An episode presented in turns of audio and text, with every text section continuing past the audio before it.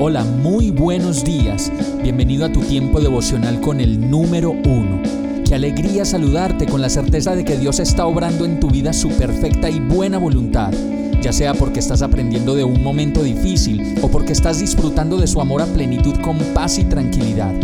Llegó la hora de tomar tu Biblia, pues de seguro Dios te va a hablar, te va a reconfortar y lo mejor de todo, te va a dar las respuestas que estabas buscando. ¿Qué esperas? Vamos, súbete de una vez en este pequeño pero eterno vuelo devocional con destino al cielo.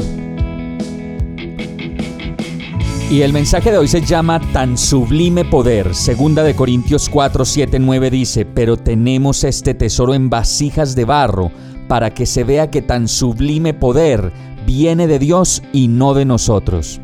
Todo lo que tenemos viene de Dios y ninguno de nosotros definitivamente puede ufanarse de que solo ha llegado hasta aquí o de que solo por nuestra astucia es que hemos podido sobrevivir, ¿no?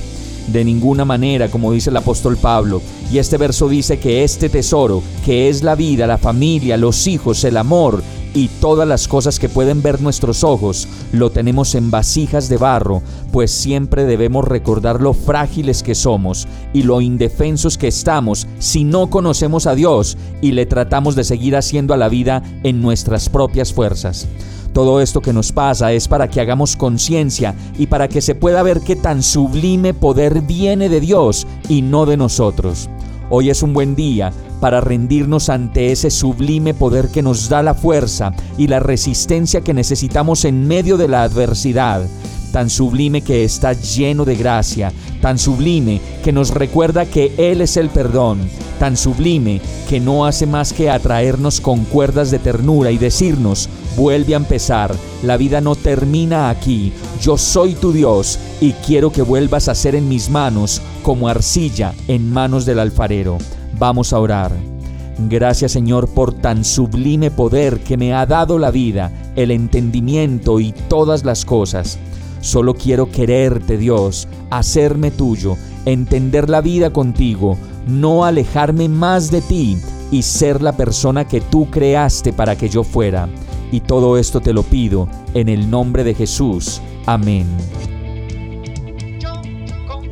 Hemos llegado al final de este tiempo con el número uno. No te detengas, sigue meditando durante todo tu día en Dios, descansa en Él, suelta los remos y déjate llevar por el viento suave y apacible de su Santo Espíritu. Solo compártelo con quien lo necesite y ames. Hoy, de la mano de Dios, todo será un gran día.